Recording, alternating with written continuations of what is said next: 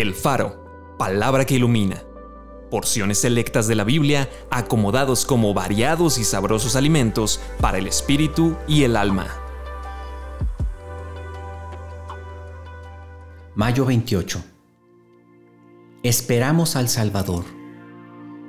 La gracia de Dios se ha manifestado para salvación a todos los hombres, enseñándonos que, renunciando a la impiedad y a los deseos mundanos, vivamos en este siglo sobria, justa y piadosamente, aguardando la esperanza bienaventurada y la manifestación gloriosa de nuestro gran Dios y Salvador Jesucristo, quien se dio a sí mismo por nosotros para redimirnos de toda iniquidad y purificar para sí un pueblo propio, celoso de buenas obras.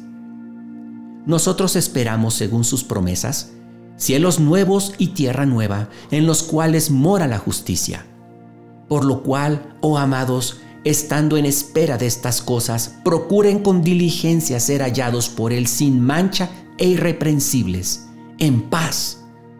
Cristo fue ofrecido una sola vez para llevar los pecados de muchos, y aparecerá por segunda vez sin relación con el pecado para salvar a los que le esperan. Y se dirá en aquel día, He aquí, este es nuestro Dios. Le hemos esperado y nos salvará. Este es el Señor a quien hemos esperado. Nos gozaremos y nos alegraremos en su salvación. Acompáñame a orar. Bendito sea, Señor. Te esperamos. Esperamos tu venida, esperamos tu regreso.